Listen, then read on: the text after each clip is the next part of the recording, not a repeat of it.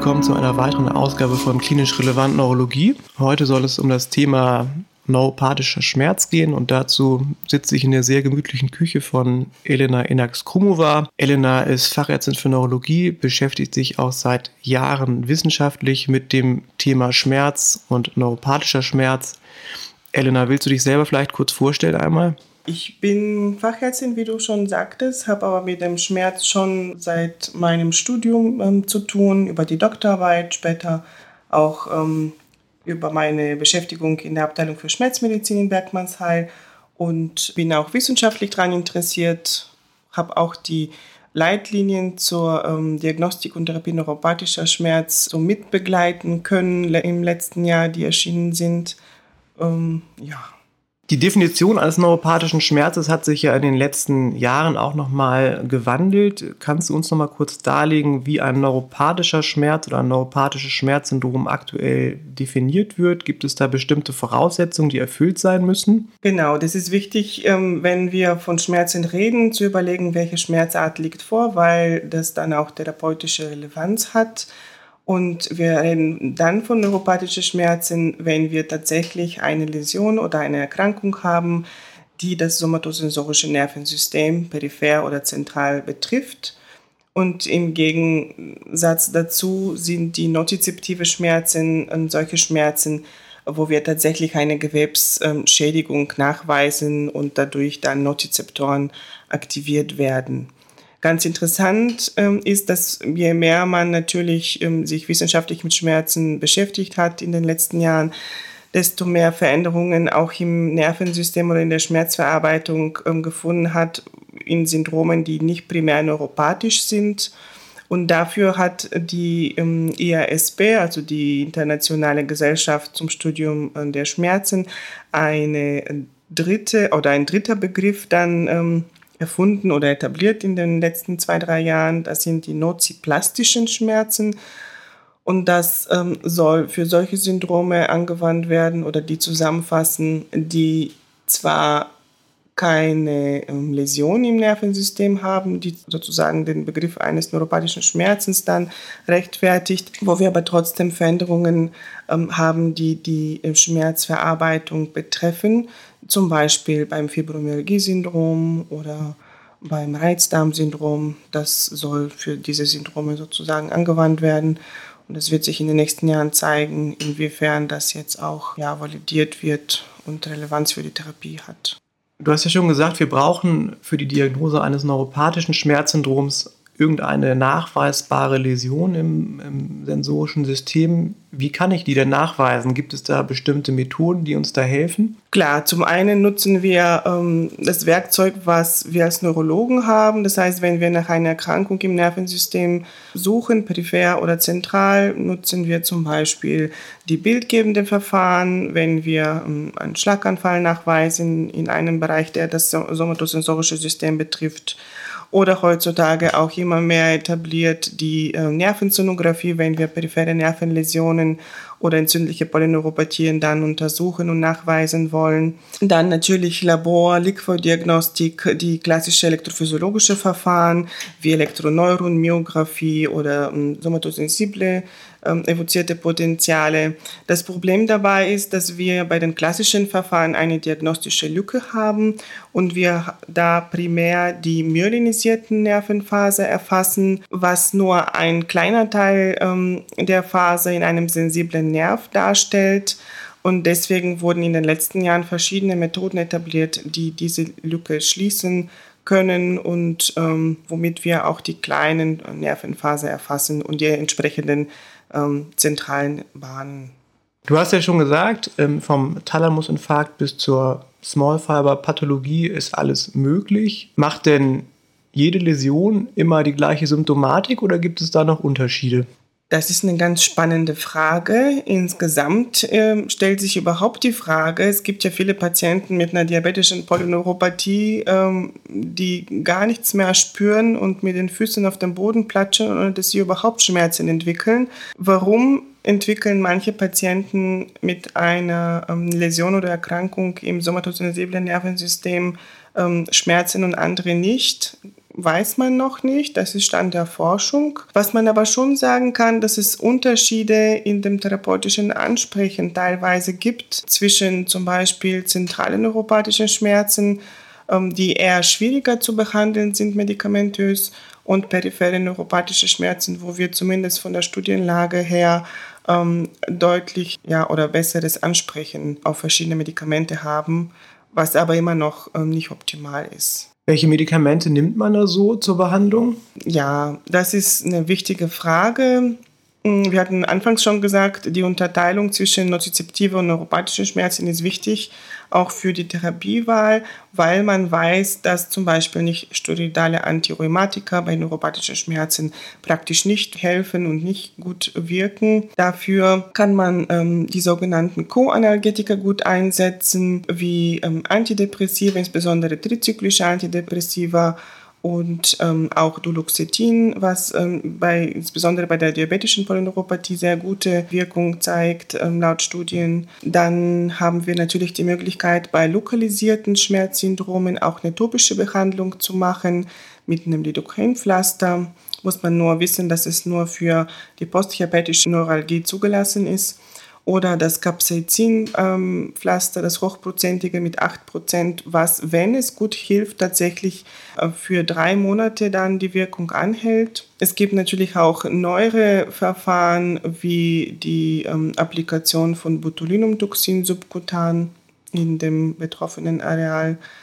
Das sollte aber ähm, erstmal ja, spezialisierten Zentren vorbehalten werden, um einfach mehr Erfahrung zu sammeln. Und dann gibt es natürlich für die Patienten, die ähm, auf die vorangegangene Therapie nicht gut reagieren oder wo wir ähm, relativ schnell eine Wirkung uns erhoffen ähm, oder brauchen, die Möglichkeit mit Opiate ähm, zu behandeln. Auch das sollte man eher Einzelfällen und eher als Second-Line-Therapie im Kopf haben. Und Cannabinoide sind natürlich auch in aller Munde. Das sollte aber wirklich Einzelfällen und in spezialisierten Zentren ähm, angewandt werden. Es gibt also ein relativ breites Spektrum, aber wenn der Patient jetzt fragt, wie schnell wirken denn die klassischen Co-Analgetika, was kann man dem Patienten sagen und ist damit auch eine vollständige Schmerzfreiheit zu erzielen oder was sind realistische Erwartungshaltungen, die man dem Patienten mitteilen sollte? Genau, ganz wichtig ist es, wenn ich einen Patienten habe, den ich äh, neu einstelle, zu der ähm, Aufklärung gehört auch, ich sage mal, ein Kurzvortrag über die Grundprinzipien der Schmerztherapie. Wir müssen mit den Patienten besprechen, dass wir eine komplette Schmerzfreiheit wahrscheinlich nicht erreichen. Ähm, und am besten ist es, wenn man sich mit den Patienten zusammen Dinge überlegt als Ziel, was sollte da erreicht werden? Zum Beispiel besserer Schlaf, mehr soziale Aktivitäten, dass die Patienten zum Beispiel mal ins Theater gehen können oder sich mit äh, Bekannten treffen können. Das ist ganz wichtig. Ähm, das andere Wichtige ist tatsächlich, ähm, die Patienten aufzuklären, dass wir Antidepressiva oder Antikonvulsiva anwenden, ähm, aber nur den Mechanismus nutzen und wir nicht glauben, dass die Patienten zum Beispiel die Schmerzen wegen einer Depression haben oder ähm, ähnliches, weil wenn sie die Beipackzettel zu Hause durchlesen, dann fangen sie damit gar nicht an und dann ist es sozusagen eine Option, die man nicht mehr richtig gut nutzen kann, wenn das schon so ähm, abgeblockt wird von der Patienten. Wir klären sie auch auf jeden Fall auf, dass die Behandlung mindestens zwei Wochen braucht, um überhaupt erste Effekte zu spüren von der Patientenseite und dass wir die Eindosierung ganz langsam anfangen. Das heißt, wenn die ersten Tage der Patient gar nicht merkt, ist es nicht schlimm. Das heißt nicht, dass er ähm, von der Therapie nicht profitieren wird, sondern im Gegenteil, ähm, wir wollen damit mögliche ähm, sedierende Nebenwirkungen sozusagen ähm, geringer halten, indem wir dem Nervensystem die Möglichkeit geben, sich so ein bisschen dran zu gewöhnen. Also ich kläre die Patienten auf, dass mindestens zwei bis vier Wochen Geduld notwendig ist, bevor wir überhaupt eine Einschätzung machen können, ob die Therapie irgendwie greift oder nicht. Und was auch wichtig ist, dem Patienten frühzeitig zu sagen, es kann mal sein, dass wir einen Medikamentenwechsel im Verlauf brauchen. Das ist einfach so, dass bei jedem Menschen was anderes wirkt und ich von Anfang an nicht sagen kann, zumindest heute noch nicht sagen kann, welche Tablette ist die beste. Ich bin ganz offen und sage, es gibt einfach verschiedene Mechanismen und es kann sein, dass wir verschiedene Tabletten dafür brauchen. Du hast ja auch über Opiate gesprochen. Eignen sich diese Substanzen denn wirklich für eine Dauertherapie oder sind die zeitlich befristet anzuwenden? Das ist ein ganz großes Thema und ähm, sicherlich gibt es Patienten, die mit einer niedrig dosierten Opiattherapie ganz lange gut auskommen. Aber bei, ähm, insbesondere bei neuropathischen Schmerzen ähm, sollte das tatsächlich als Second-Line-Therapie ähm, sein. Ich hatte gesagt, wenn wir eine schnelle Wirkung brauchen, zum Beispiel bei einer Postzosterneuralgie, wo wir wissen, dass die Chronalgetika länger brauchen, kann es sein, dass wir es kurzfristig ja auch anwenden. Ansonsten sollte es, ähm, wie gesagt, eher die zweite Wahl bleiben. Wir haben ja schon angerissen, es gibt gerade in der Diagnostik der Small Fiber Neuropathien oder Small Fiber Erkrankungen mittlerweile ein Füllhorn von alten und neuen Methoden, um die kleinen Nervenfasern zu untersuchen. Vielleicht können wir die noch einmal durchgehen und besprechen, welche Vor- und Nachteile diese Methoden auch haben, wie einfach die klinisch anwendbar sind, bei welchen Patienten die sich vielleicht eignen und bei welchen nicht.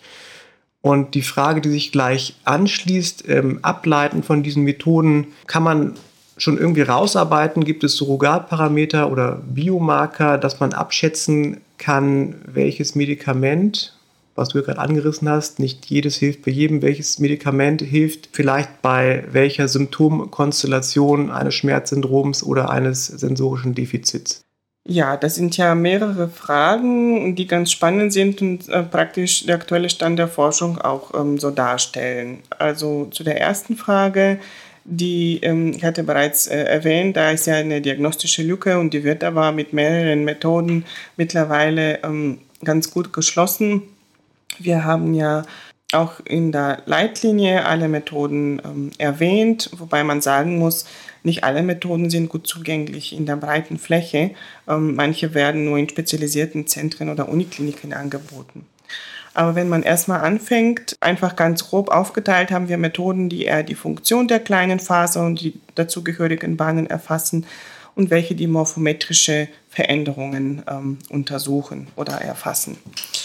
Von der Funktion her ähm, wurde in den letzten, ja mittlerweile 15, 20 Jahren auch von ähm, dem Deutschen Forschungsverbund Neuropathischer Schmerz her etabliert die sogenannte quantitative sensorische Testung. Es ist eine Testbatterie, die anhand verschiedener Reizstimuli eben diverse Faser dann erfasst zum Beispiel Wärmewahrnehmung, taktile Wahrnehmung, auch die dazugehörigen Schmerzschwellen, die uns etwas über die Schmerzverarbeitung und mögliche zugrunde liegende Mechanismen sagt. Das ist ein Verfahren, was mittlerweile ähm, an vielen Kliniken ähm, angeboten wird, viele Unikliniken, aber auch andere periphere Kliniken. Der Nachteil ist, dass wir die Mitarbeit vom Patienten dann ähm, brauchen. Also es ist ein psychophysikalisches Verfahren. Der Patient muss in der Lage sein, uns eine ehrliche Antwort zu sagen, wann er was merkt oder nicht. Und ein anderer Nachteil ist, dass wir ähm, relativ zeitaufwendige Untersuchung hierbei haben. Also wenn ich ein Areal untersuche und das zugehörige kontralaterale Areal zum Beispiel zum Vergleich, da bin ich schon gut bei einer Stunde beschäftigt. Und ganz wichtig ist es auch zu sagen, ich kann nicht sagen, wo die Schädigung ist. Das ist so ein bisschen wie bei den evozierten Potenziale. Ich reize in der Peripherie und der Patient antwortet, wo genau die Schädigung ist, kann ich nicht sagen. Ein Vorteil, ein großer Vorteil ist, dass wir aber verschiedene Veränderungen erfassen, sowohl in Richtung äh, von einem Sensibilitätsverlust oder Differenzierung, als auch in Richtung ähm, Hyperalgesie, welche Formen vorliegen. Ich hatte schon bereits äh, die evozierten Potenziale erwähnt. Wir haben bei den somatosensiblen Potenziale die dickmyelinisierten Phase, die wir untersuchen. Es gibt aber mittlerweile verschiedene Techniken, die ähm, angewendet werden, um auch ähm, die dünn- und nicht myelisierten Faser zu untersuchen. Zum Beispiel die laserevozierte Potenziale, die aber relativ teuer in der Geräteanschaffung sind und auch in einzelnen Kliniken nur angeboten werden. Was vielleicht noch kommen wird, sind die schmerzassoziierten elektrischen Potenziale. Das sind Potenziale, die wir mit einer speziellen Elektrode dann untersuchen, die so gebaut ist, dass nur die oberflächliche Hautschichten gereizt werden. Relativ einfach in der Anwendung und man braucht nicht komplizierte Geräte dafür etwas, wo wir in den letzten Jahren ähm, Daten haben, dass es bei verschiedenen ähm, Neuropathien ganz gut mit anderen Parametern, auch wie Temperaturwahrnehmung korreliert. Und es kann gut sein, dass in der Zukunft diese Methode sich weiter ausbreitet. Dann kommen wir zu den morphometrischen Untersuchungen. Ganz wichtig und als Goldstandard ist äh, die Hautbiopsie, die durchgeführt wird, ganz einfach mit einer Stanze von ca. 3 mm im Durchmesser kann man ähm, ein Stückchen Haut aus dem Unterschenkel und aus dem Oberschenkel entnehmen. Ähm, man kann es in lokaler ähm, Betäubung machen, muss man aber nicht. Es gibt viele Patienten, die das auch so ganz gut mitmachen. Es ist minimalinvasiv, also theoretisch kann etwas nachbluten oder sich infizieren, ähm, ist aber sehr selten. Und wir haben die Möglichkeit dann nach entsprechender ähm, Aufarbeitung der Probe die intraepidermale Nervenfaserdichte zu bestimmen und mit ähm, Referenzdaten zu vergleichen, ob die kleine Faser sozusagen degeneriert sind oder nicht.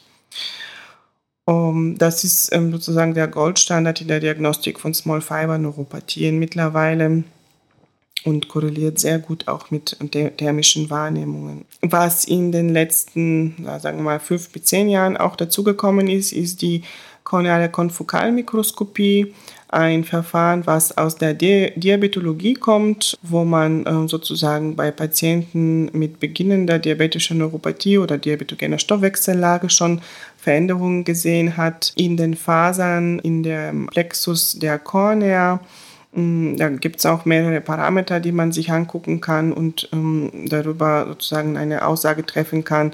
Gibt es Hinweise, dass die betroffen sind oder nicht? Ich hatte bereits gesagt, die meisten Daten, die wir dazu haben, ähm, stammen von Patienten mit ähm, diabetischer Polyneuropathie.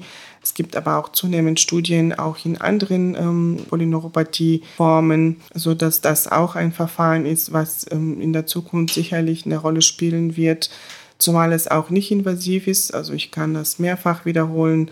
Das dauert in der Untersuchung nicht lange, wenn ich das durchführen kann. Es ist aber ähm, wichtig, dass der Untersucher geschult ist und auch, dass bestimmte ähm, Dinge an die wir als Neurologe vielleicht nicht immer denken, wie ophthalmologische Operationen, die eventuell auch eine, ähm, einen Einfluss haben können, die müssen natürlich bei der Beurteilung der Ergebnisse berücksichtigt werden. Ja, ich glaube, das sind so die Verfahren, die wahrscheinlich ähm, sich ähm, etablieren werden weiter in der Zukunft. Es gibt so andere Dinge wie Axonreflextest oder mikroneurografische Untersuchungen, die wirklich nur einzelne Unikliniken momentan in Deutschland anbieten und momentan wahrscheinlich eher noch nicht so für die flächendeckende Untersuchung ähm, geeignet sind. Genau, das waren die Methoden und ähm, wie gesagt, die Anschlussfrage noch und abschließende Frage für heute. Helfen uns die Methoden denn herauszuarbeiten anhand bestimmter Ergebnisse, ob ein Patient möglicherweise auf das eine Medikament oder das andere reagiert? Gibt es da Forschungs- Ergebnisse, Ansätze und lassen die sich konkret auch in die breite klinische Praxis übertragen oder ist das auch eher Zentren vorbehalten?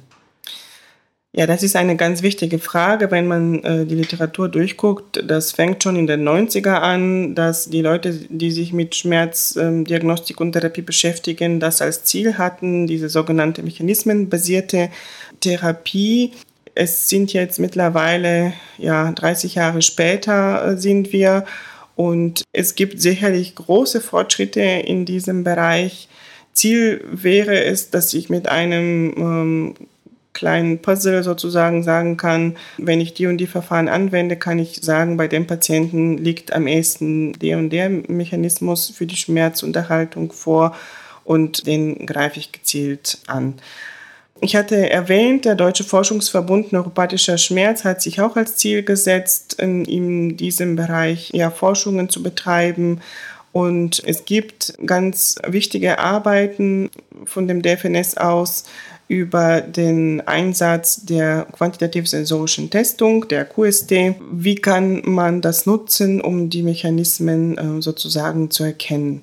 Eine ganz wichtige Arbeit kam vor ja, mittlerweile, glaube ich, zwei Jahren raus wenn man ein ganz großes Kollektiv von Patienten mit neuropathischen Schmerzen verschiedener Art ähm, damit untersucht und einfach statistische Methoden anwendet, die sogenannte Clusteranalyse, die ja gar nicht wissen können, was wir ähm, aus pathophysiologischen äh, Überlegungen erwarten würden haben diese Methoden sozusagen drei große Cluster, ja in Anführungsstrichen rausgespuckt, die ganz gut zu der Pathophysiologie, die wir bereits kennen, passen. Das sind zum einen Patienten, wo primär eine Differenzierung dann führend äh, ist. Das ist eine große Gruppe, die sich dann rausge rauskristallisiert hat. Dann ist die andere große Gruppe sind Patienten, wo wir eine ähm, thermische Hyperalgesie haben und die anderen Patienten sind die mit einer mechanischen Hyperalgesie. Ähm, bei der thermischen äh, Hyperalgesie denken wir, dass da periphere Sensibilisierungsprozesse hauptsächlich eine Rolle spielen. Und bei der Gruppe mit der hauptsächlich mit mechanischer ähm, Hyperalgesie ähm, werden ja, zentrale Sensibilisierungsprozesse vermutet. Was ganz spannend ist, ist, dass wenn man so eine ähnliche Analyse mit experimentellen Schmerzmodellen dann macht, wo wir tatsächlich wissen, welche sind die zugrunde liegenden Mechanismen. Und da kommt es relativ ähnlich als Ergebnis, kommen diese drei Gruppen raus. Wir haben auch Studien, die diese Einteilung mehr oder weniger dann anwenden. Und da äh, kommt es schon ähm, zu dem Schluss, dass bestimmte Medikamente in äh, Subgruppen besser wirken als andere. Zum Beispiel gibt es ja, ähm, ja Post-Hoc-Analysen, das heißt, wenn man sich die Daten rückwirkend nochmal anguckt, bei Patienten mit einer HIV-assoziierten Neuropathie war das ähm, Pregabalin ähm, deutlich besser wirksam in der Subgruppe von Patienten mit eben mechanischer Hyperalgesie und Hinweise auf eine zentrale Sensibilisierung. Es gibt oder das, was Ziel ähm, sein wird für die Zukunft, ist es, dass man Patienten, wenn man in Studien einschließt, äh, vorher schon so charakterisiert, dass man die Einschätzung, welche Mechanismen liegen vor, dann vornehmen kann. Und es gibt so zwei kontrollierte randomisierte Studien, eins zu Oxcarbazepin und eins zu Lidocain. Und da ähm, insbesondere für Oxcarbazepin ist das ein deutlicher Effekt, je nachdem, was für ein Mechanismus vorliegt. Zum Beispiel das Number Needed to Treat zwischen drei in der Gruppe mit Sensibilisierung und ähm, 13 in der Gruppe mit Differenzierung. Und da brauchen wir einfach viel mehr Daten, um eine, ähm, eine Empfehlung auszusprechen. Auch die anderen Methoden können ihren Beitrag leisten. Zum Beispiel, wenn ich in der Hautbiopsie Hinweise habe, dass da kaum mehr äh, Faser in der Haut sind, hat eine Studie gezeigt, dass dort die ähm, lokale Botulinumtoxintherapie praktisch ähm, nicht gut gewirkt hat im Vergleich zu der anderen Gruppe mit erhaltenen Fasern. Ist auch logisch, wenn wir davon ausgehen, dass das Botulinumtoxin über die periphere Fasern nach zentral weiter transportiert wird, dann muss ich ja Fasern Haben. Ähnlich ist es auch bei den anderen topischen Behandlungen wahrscheinlich. Aber da werden wir noch weitere Daten brauchen, ähm, bevor so eine Empfehlung tatsächlich in die äh, Leitlinien einfließen kann. So, jetzt sind wir einmal ganz tief eingestiegen in Pathophysiologie, Diagnostik und Therapie von neuropathischem Schmerz. Dir erstmal vielen Dank für deine ausführlichen Darstellungen. Ähm, ich hoffe, ihr könnt für euch, für euren klinischen Alltag wieder einiges mitnehmen. Sei es nur, dass ihr euch nochmal bewusst werdet, was man auch in der Diagnostik von Small Fiber Neuropathien heute alles durchführen kann. Vielleicht den einen oder anderen Patienten dann auch an ein Zentrum überweisen könnt. Ich bedanke mich fürs Zuhören. Bis bald.